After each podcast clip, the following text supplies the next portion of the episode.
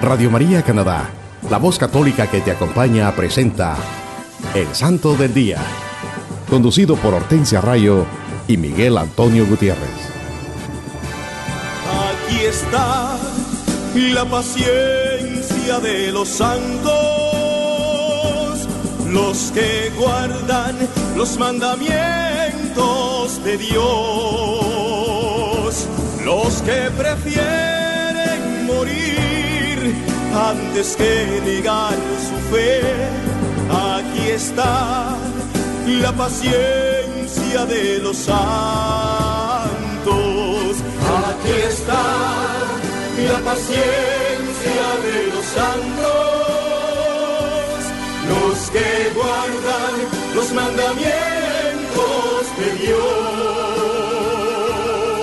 los que prefieren morir antes que su fe. Aquí está la paciencia de los santos.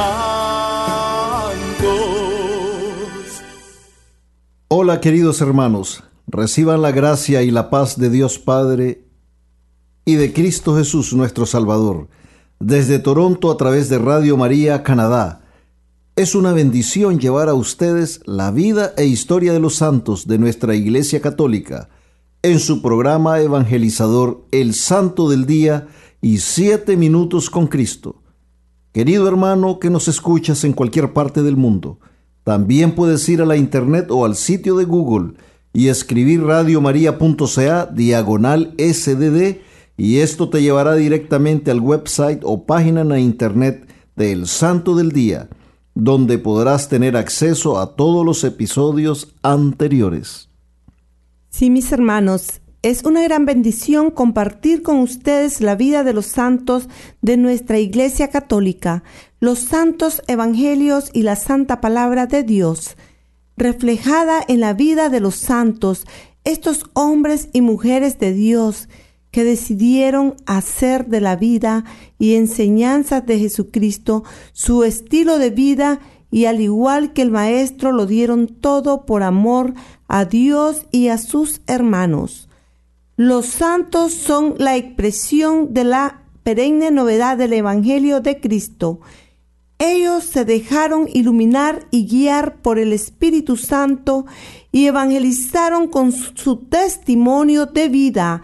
Hicieron la voluntad de Dios con ejemplo de amor, paz, humildad y paciencia.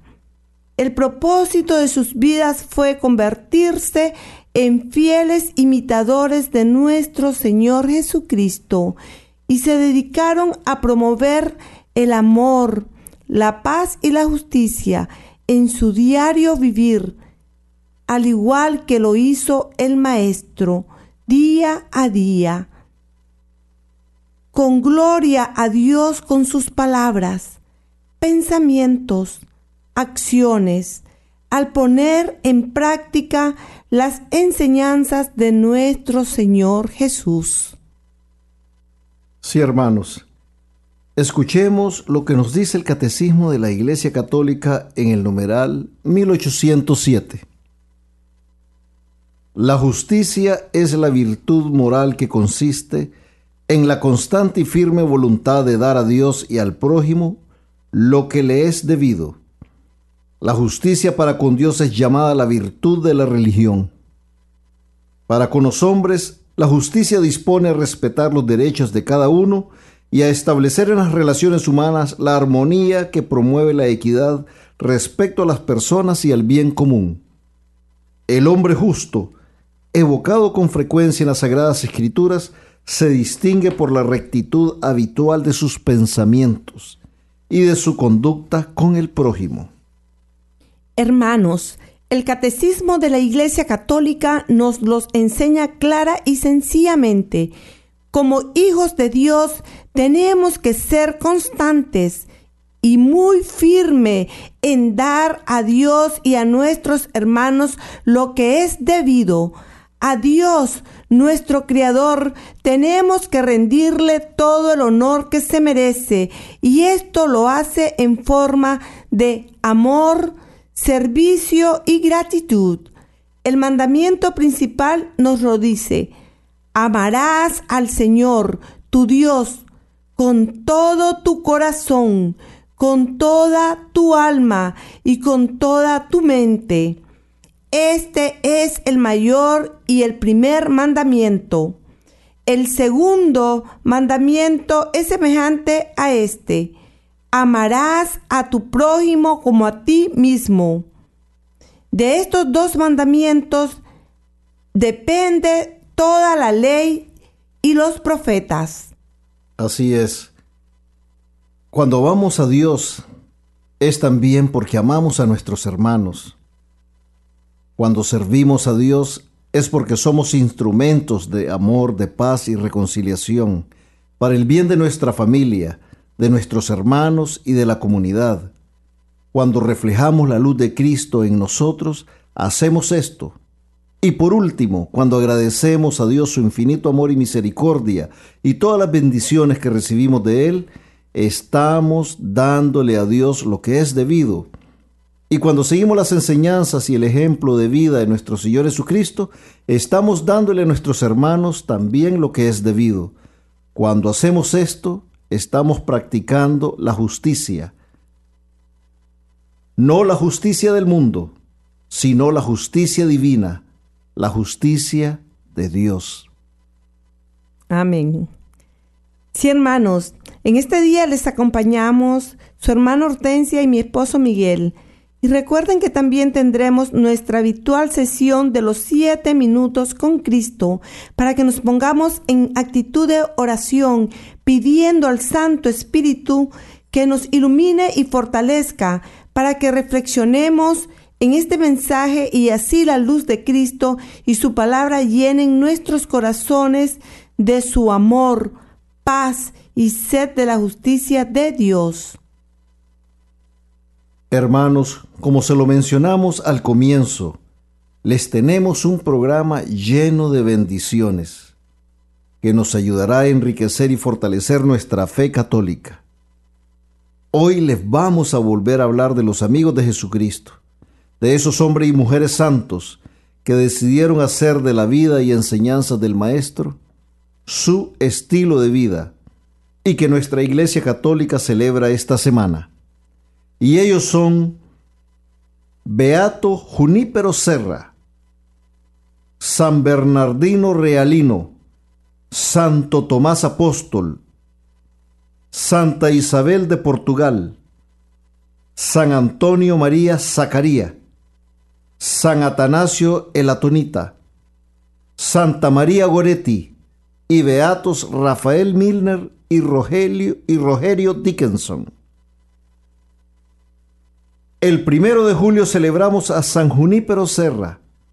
Al nacer en el año 1713, se le dio el nombre de Miguel José Serra, originario de la isla de Mallorca, España. Tomó el nombre de Junípero en 1730 al ingresar en la orden franciscana. Se ordenó en 1737 fue profesor de teología y filosofía. Y él llegó a México en el año 1750 y pasó el resto de su vida trabajando para la conversión de los pueblos del Nuevo Mundo. San Junípero fue responsable de la propagación de la iglesia en la costa oeste de Estados Unidos, cuando todavía era territorio de misiones fundó 21 misiones y convirtió a miles de nativos y les enseñó métodos provechosos de agricultura, crianza de ganado y artesanía. Él era un misionero y religioso lleno de espíritu de penitencia y practicaba la austeridad en el sueño, la comida y las obras y otras actividades. Trabajó incansablemente y fue llamado a su descanso eterno en el año 1784. Fue beatificado por el Juan Pablo II en 1988. Sí, hermano San Junípero, una historia muy interesante, una vida entregada a Dios, una vida entregada a sus hermanos. Él dejó su tierra natal en la isla de Mallorca, España, para irse a México en el año 1750. Se fue de misionero y él fue uno de los grandes, grandes evangelizadores en esa época en el Nuevo Mundo. Él fundó 21 misiones y convirtió a miles de nativos, un hombre lleno del Espíritu Santo. Practicaba la penitencia y la austeridad y trabajó incansablemente en el proyecto de la construcción del reino de Dios en el Nuevo Mundo. Un gran santo, San Junípero Serra. El 2 de julio celebramos a San Bernardino Rialino. Nació en Capri, Italia, en 1530. Recibió una gran educación cristiana y devota de parte de su madre. Se doctoró en leyes, tenía gran fama de sabiduría, dedicación y brillantez legal. Por esto fue nombrado auditor y teniente general en Nápoles. Pero él tenía vocación religiosa y ayudado por la aparición de Nuestra Señora, entró en la sociedad de Jesús y fue ordenado. Trabajó por tres años en Nápoles, dedicándose con todo su corazón al servicio de los pobres y los jóvenes Después fue enviado a Lesi donde permaneció por más de 40 años. Hizo muchas labores apostólicas, fue confesor modelo, un gran predicador y con, era un maestro con mucha fe con los jóvenes, un gran pastor de almas, director del colegio jesuita de Lesi y superior de su comunidad. Fue muy conocido también porque su caridad por los pobres y los enfermos no tenía límites y un gran promotor por la paz. Él murió pronunciando el nombre de Jesús y María. Fue canonizado en 1947 por el Papa Pío XII.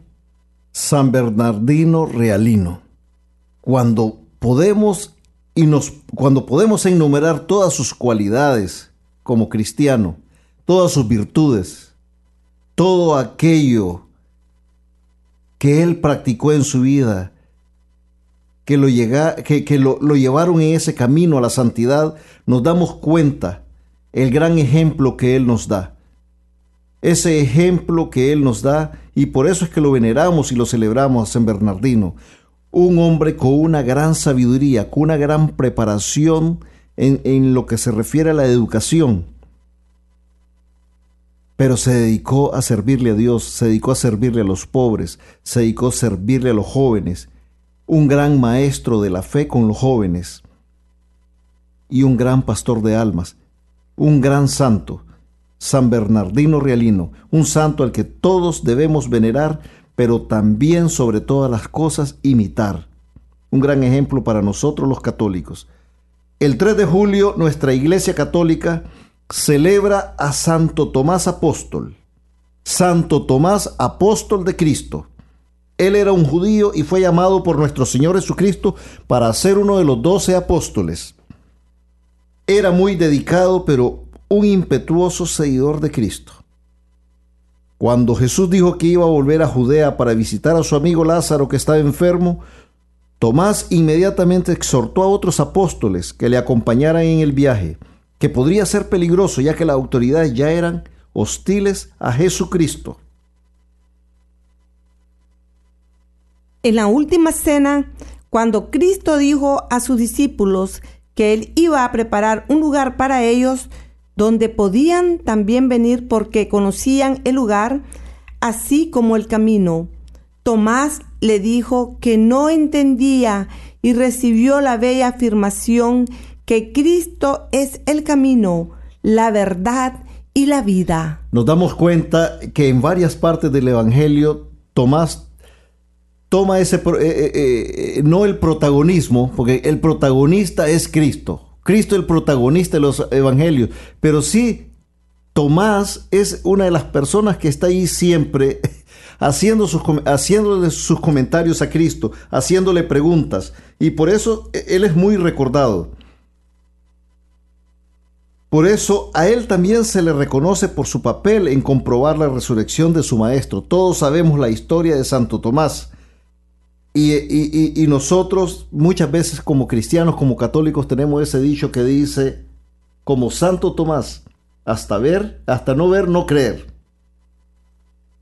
y, y, cuando el Señor se le apareció por, a sus apóstoles por primera vez, Tomás se negó a creer que los demás apóstoles habían visto a su Señor resucitado el primer domingo de Pascua. Por eso le mereció el título que le nombraran Tomás el incrédulo. Sí, Tomás el incrédulo. Pero ocho días más tarde, ¿qué es lo que pasó? En la segunda aparición de Cristo, Tomás fue gentilmente reprobado por su escepticismo y recibió la evidencia, la prueba que había pedido, al ver en las manos de Cristo y en su costado las heridas que el Maestro recibió en su crucifixión. Y ahí es cuando Tomás, cuando Tomás pronuncia esa frase hermosa, esa frase de amor, esa frase de reconocimiento de la grandeza de Dios, de la divinidad del Maestro. Y es una frase que todavía la recordamos en la, eh, eh, en la santa celebración de la misa, cuando decimos Señor mío y Dios mío. Es mi Señor y mi Dios mío. Con esto, Santo Tomás se convenció de la resurrección y exclamó, mi Señor y mi Dios, haciendo una profesión de fe pública de la divinidad de Jesús. También es mencionado cuando ocurrió la pesca milagrosa, durante otra aparición de Jesús. Es todo lo que se sabe de Santo Tomás en el Nuevo Testamento. La tradición dice que al ocurrir la dispersión de los apóstoles después de Pentecostés, este santo fue mandado a evangelizar a los partos, a, a los medas y a los persas. Por último, se dice que llegó hasta la India, llevando la fe a la costa de Malabar, donde todavía existe una población grande a la que llaman cristianos de Santo Tomás. Su vida terminó cuando fue martirizado por su fe en Jesucristo, al ser atravesado por una lanza en un lugar llamado Calamine. Por eso es que este 3 de julio recordamos a Santo Tomás, uno de esos doces, doce bienaventurados que Cristo escogió para ser sus apóstoles. Santo Tomás, lo recordamos y en este día 3 de julio decimos, Santo Tomás, ruega por nosotros. Amén. El 4 de julio celebramos a Santa Isabel de Portugal. Ella es la patrona de la Tercera Orden de San Francisco. Su padre fue Pedro III, rey de Aragón. Su tía fue Santa Isabel de Hungría. Qué interesante, Santa Isabel de Portugal. Su tía fue Santa Isabel de Hungría y por eso dice su historia de que ella le dieron el mismo nombre de su tía. Dicen que sus primeros 12 años la pasó viviendo una piedad extraordinaria.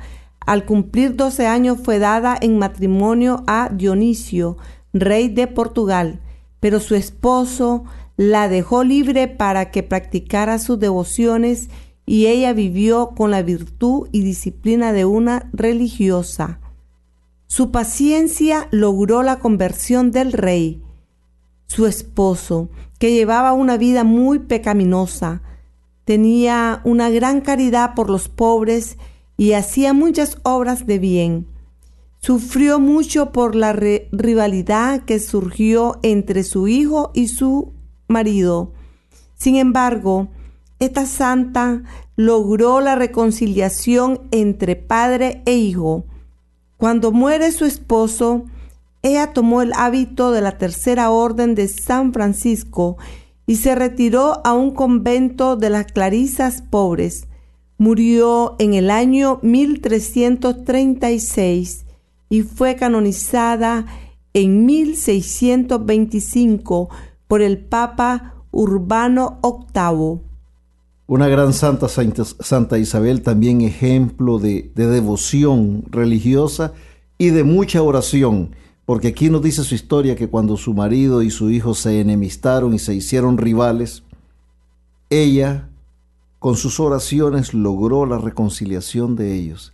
Con sus oraciones y, más allá también la historia dice que después su hijo que tuvo esa rivalidad, también la tuvo el, el, con el hijo de él también, con su nieto. O sea que, bueno, estas eran unas familias que el poder, el poder era bien importante para ellos y por eso es que se daban estas cosas. Pero aquí vemos cómo Santa Isabel con su oración logró la paz en su familia un gran ejemplo para todos nosotros también, que la oración es poderosa y cuando nosotros creemos en Dios, todas estas maravillas se dan en nuestras vidas. El 5 de julio celebramos a San Antonio María Zacaría. Nació en Cremona, Italia, en 1502. Recibió una sólida educación y su madre le inculcó el amor por los pobres y los afligidos Estudió medicina, pero al regresar a su casa se dio cuenta que su vocación era también curar almas, como los cuerpos. Estudió teología y continuó practicando la medicina. Enseñaba el catecismo a los jóvenes y se dedicó al servicio de todos los necesitados. Ya siendo sacerdote, con otros dos sacerdotes más, fundó una congregación para ayudar a revivir el amor al servicio divino y a la vida cristiana. Se dedicaron a predicar y a una fiel administración de los sacramentos. Esta es la orden conocida como los clérigos regulares de San Pablo. Y se dedicaron a hacer sus buenas obras en la ciudad de Milán, Italia, estaba asolada por la guerra y la plaga. Él murió a los 37 años de edad, muy joven, agotado por sus duras labores, y fue canonizado tres siglos después por el Papa León XIII. También el 5 de julio se celebra San Atanasio el Atonita. Él fue el fundador de los célebres monasterios fundados en el monte Athos en, el año 963. No se sabe mucho de él, sí se sabe que fue un santo dedicado a la vida monástica y a la fundación de estos monasterios. Nada más sabemos de él. Pero sí se lo celebramos dos grandes santos este 5 de julio, San Antonio María Zacarías y San Atanasio Latonita, hombres de Dios, hombres que dedicaron su vida fielmente a trabajar por la evangelización de sus hermanos, a trabajar y llevar el mensaje de Cristo, a salvar almas. El 6 de julio celebramos a Santa María Goretti, Virgen y Mártir, también patrona de la juventud. María Goretti, llamada por el Papa Pío XII, la Santa Inés del siglo XX. Nació en una pequeña finca cerca de Ancona, Italia, en 1890. Era la tercera de siete hermanos en las palabras de su madre, ella decía que era muy feliz, buena y franca, sin caprichos, pero con una seriedad más allá de sus años y nunca desobediente. Su papá murió cuando ella tenía nueve años de edad y María ayudaba con los hermanos más pequeños en las tareas de la casa, mientras su madre se ocupaba de la finca. Recibió la primera comunión a los 11 años de edad y trataba con todas sus fuerzas de ser mejor cada día. Pero la, la tragedia asomó a la vida de Santa María Goretti,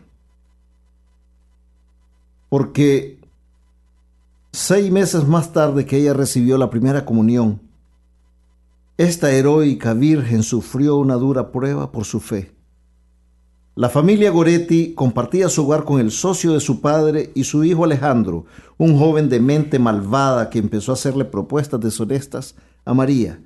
Ella lo rechazó inmediatamente, pero no dijo nada a su madre porque este llamado Alejandro la amenazó con matarla a ella y a su madre.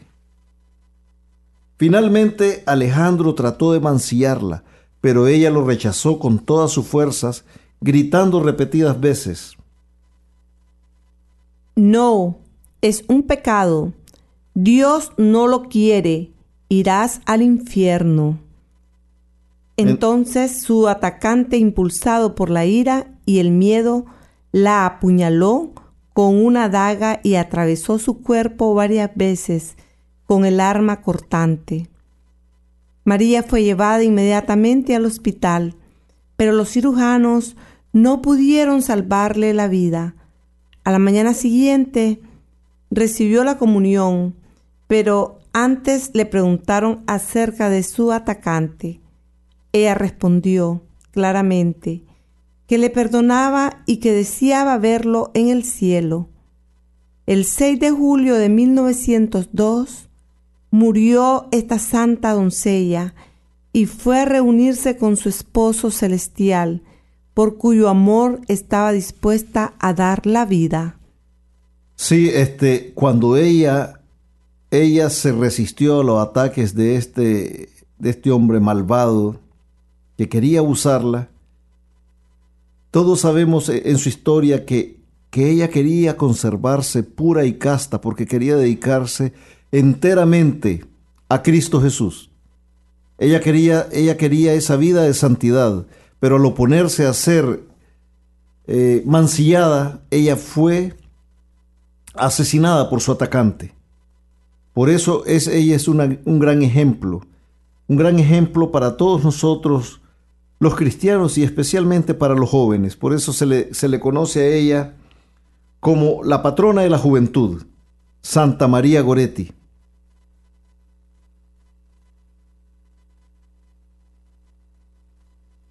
El 25 de julio de 1950 fue elevada a la santidad. Su presencia de su madre, hermanos y hermanas, en un evento único de la iglesia. Para este tiempo, sus oraciones por su asesino habían sido escuchadas y respondidas. El asesino estuvo ocho años presos y nunca se arrepintió. Después tuvo un cambio en su corazón lo liberaron por buena conducta después de 27 años de cárcel. Se apresuró a pedir perdón a la madre de la santa y se hizo hermano lego capuchino, prestando evidencia en la encuesta canónica sobre la Beata María y llegando a vivir para verla canonizada. Qué interesante. Este hombre al final, él se arrepintió de lo que había hecho y pudo ver cómo a esa santa joven que, ella, eh, que él había asesinado, simplemente porque ella no quiso, no quiso entregar su pureza y su castidad, que ella ya había pensado destinarla para el servicio de Cristo. Y él estuvo ahí, él pudo ver todavía cuando vivió para ver cómo ella se hizo santa vivió para ver cómo Dios se glorificó en esta santa para dejarnos ese gran ejemplo de amor, de entrega al Señor. Bendita sea Santa María Goretti, que la recordamos el 6 de julio, patrona de los jóvenes. El 7 de julio celebramos a Beatos Rafael Milner y Rogerio Dickinson ellos vivieron en una época en Inglaterra cuando los católicos se arriesgaban a morir por practicar su fe cristiana. Rafael Milner dice su historia que era un anciano campesino y sin instrucción, y se había criado como protestante. Influenciado por el ejemplo de vida de sus vecinos católicos, se convirtió al catolicismo. Qué interesante esto. Él era protestante, pero cuando vio el ejemplo de la vida de sus hermanos católicos, ese testimonio de sus hermanos católicos, decidió abrazar la fe católica. El mismo día de su primera comunión, fue enviado a la cárcel. Estuvo en prisión por varios años por ser católico. Y después se le dio libertad condicional. Pedía limosna y daba ayuda espiritual a sus compañeros de prisión ayudó a los sacerdotes misioneros y así conoció a Rogerio Dickinson, que era sacerdote y que había sido enviado como misionero en 1583 a Inglaterra. Él había sido arrestado ya una vez. La segunda vez lo arrestaron con Rafael Miner, el señor que era protestante y se convirtió al catolicismo, y fueron enjuiciados por su fe. El juez le dijo a Milner que fuera a una iglesia protestante y lo dejaría en libertad. Él no aceptó y se mantuvo firme, prefiriendo compartir el destino del padre Rogerio. Ambos fueron ejecutados en Winchester el 7 de julio de 1591 y fueron beatificados por el Papa Pío XI, un gran ejemplo de amor a la fe, de amor a la verdadera religión de Cristo, la religión católica, porque Cristo es el fundador de nuestra religión católica. Él es la cabeza y nosotros somos su cuerpo. Y Rafael Milner, él pudo ver la verdad, pudo ver que la verdadera religión era la verdadera la, religión católica. Y por eso él, de protestante, se convirtió a católico y fue martirizado.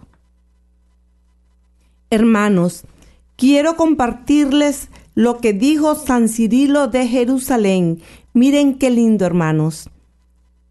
Así como dos pedazos de cera derretidos juntos no hacen más que uno, de igual modo el que comulga, de tal suerte está unido con Cristo, que Él vive en Cristo y Cristo en Él.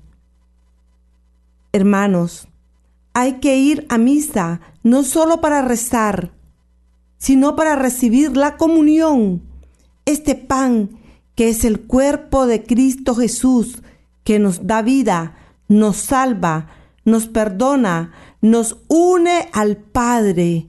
Es hermoso hacer esto, hermano. Y con la Eucaristía sentimos precisamente esta pertenencia a la iglesia, al pueblo de Dios, al cuerpo místico de Jesucristo. A Jesucristo no acabaremos nunca de entender todo su valor y riqueza. Pidámosle entonces que este sacramento siga manteniendo viva su presencia en la iglesia y que plasme nuestras comunidades en la caridad y en la comunión según el corazón del Padre. Y esto se hace durante toda la vida, pero se comienza a hacerlo el día de la primera comunión. Siempre recordemos, hermanos, que no hay santos sin pasado, ni pecadores sin futuro. Por ahora, les invitamos a escuchar un bello canto y enseguida regresamos con más de su programa El Santo del Día y Siete Minutos con Cristo.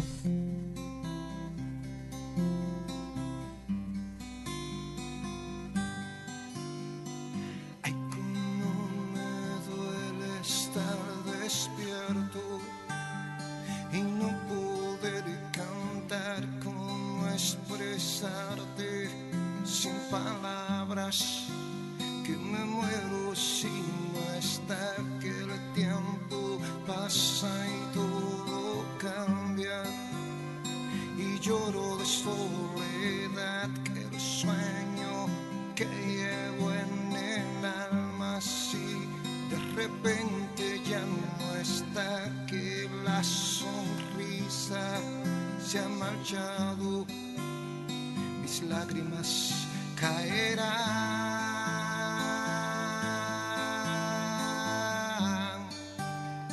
Mis lágrimas caerán.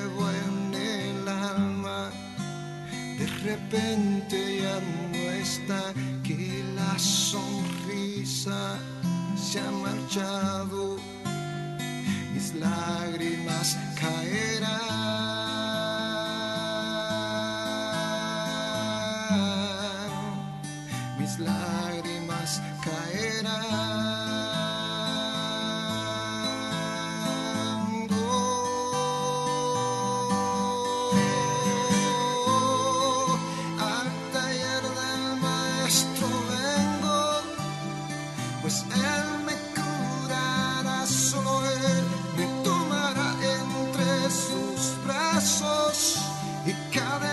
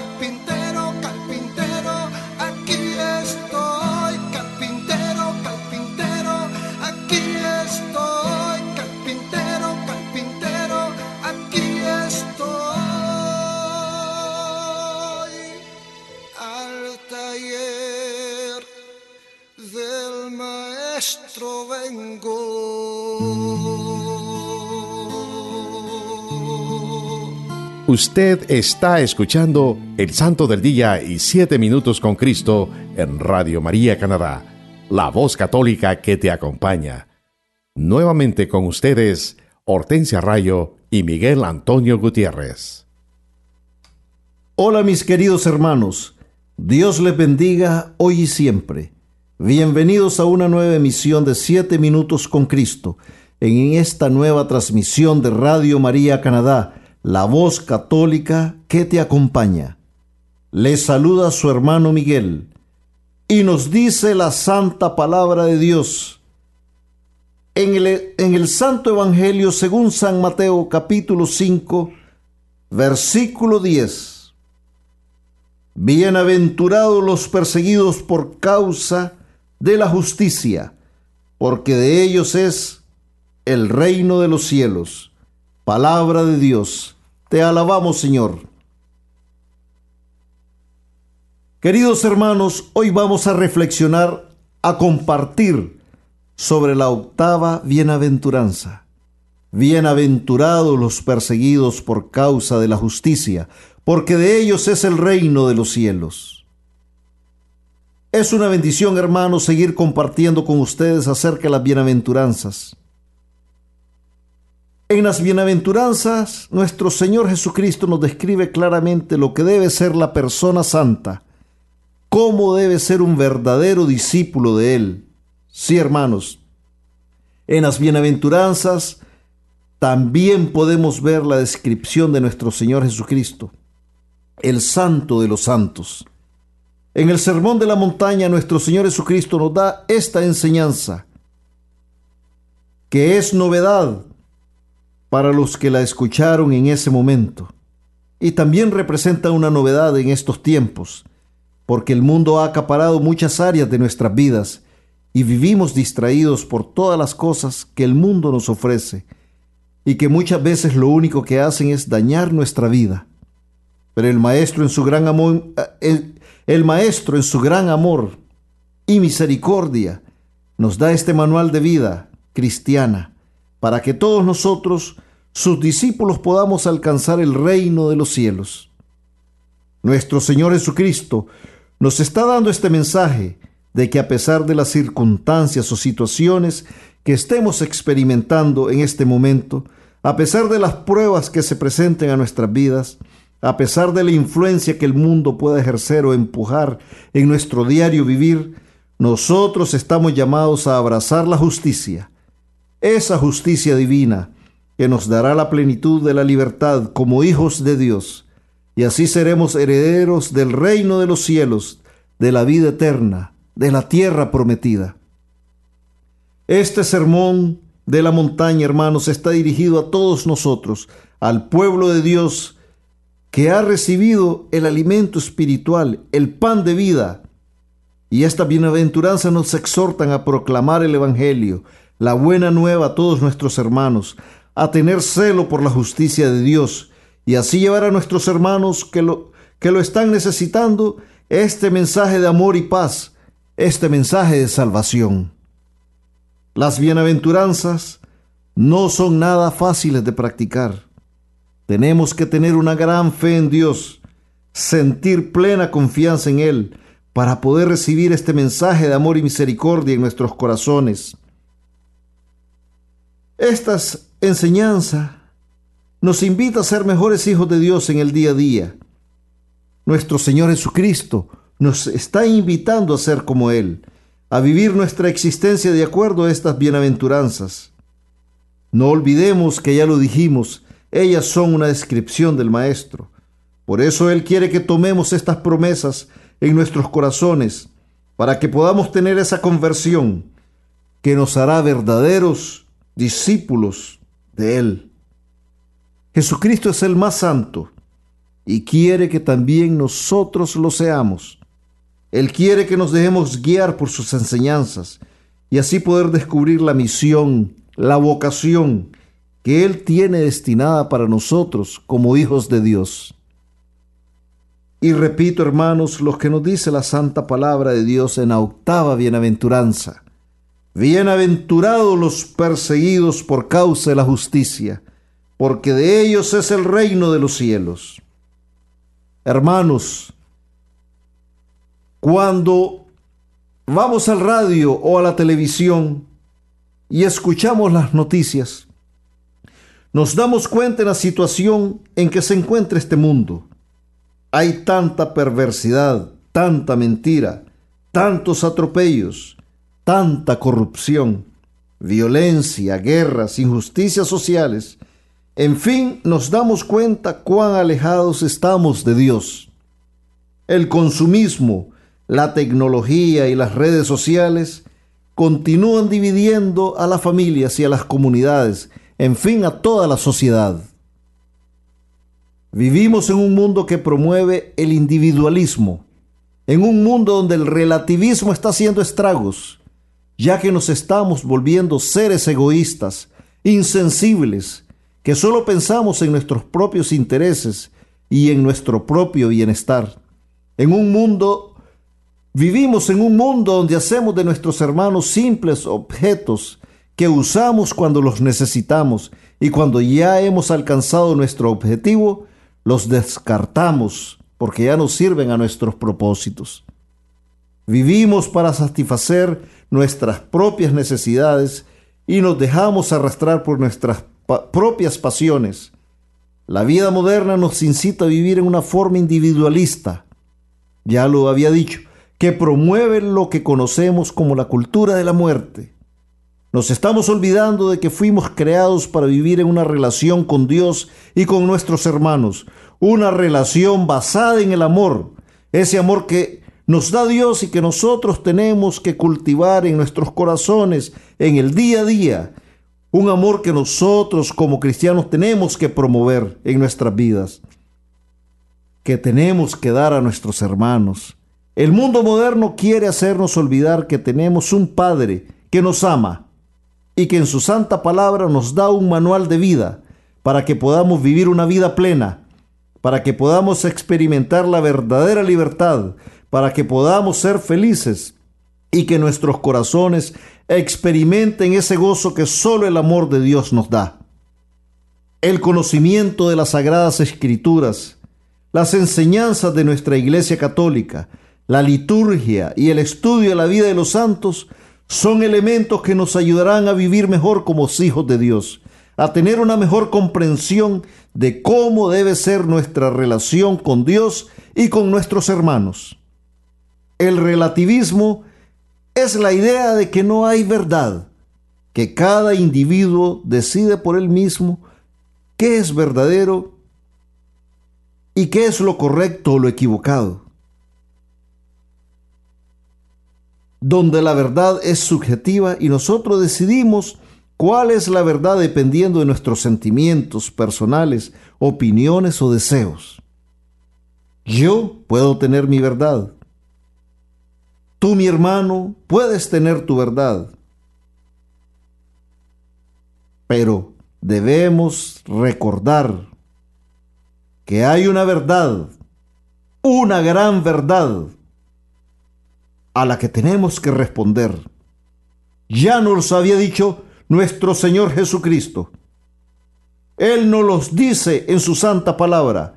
Yo soy el camino, la verdad y la vida palabra de Dios. Te alabamos, Señor. Papa Francisco afirma muy sabiamente que el relativismo hiere mucho a las personas.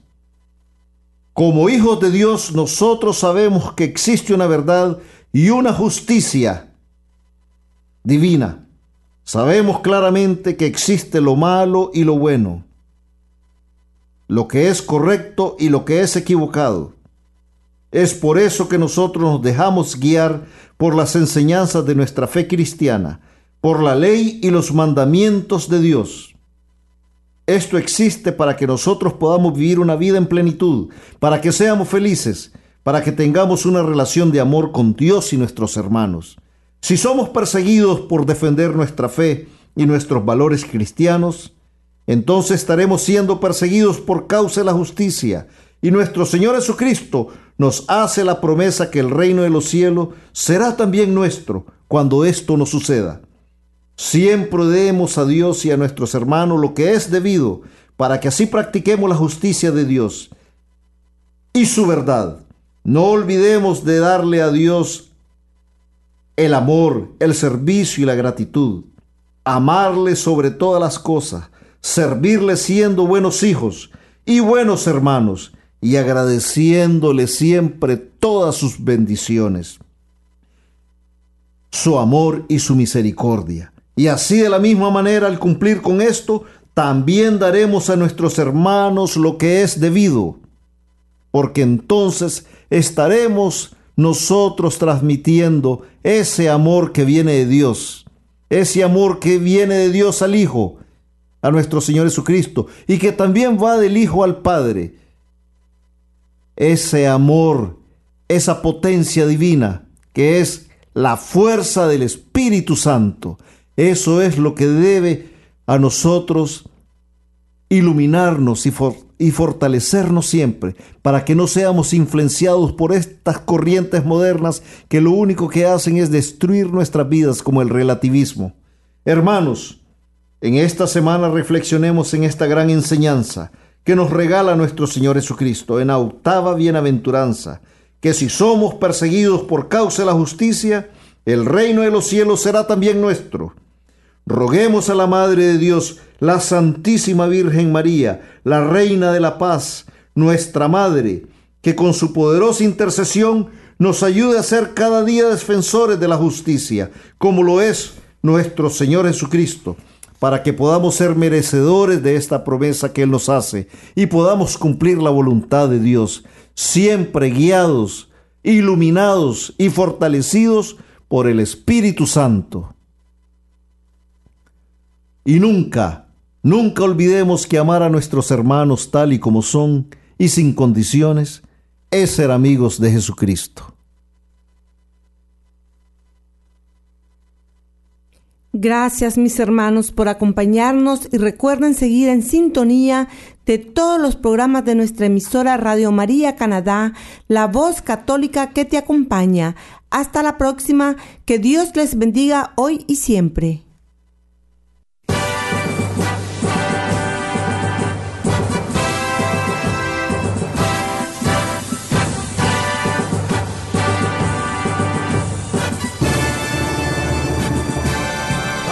Está la paciencia de los santos, los que guardan los mandamientos de Dios, los que prefieren morir antes que negar su fe. Aquí está la paciencia de los santos. Usted escuchó El Santo del Día y Siete Minutos con Cristo, conducido por Hortensia Rayo y Miguel Antonio Gutiérrez, en Radio María Canadá, la voz católica que te acompaña. Los que prefieren morir antes que negar su fe, aquí está la paciencia de los santos.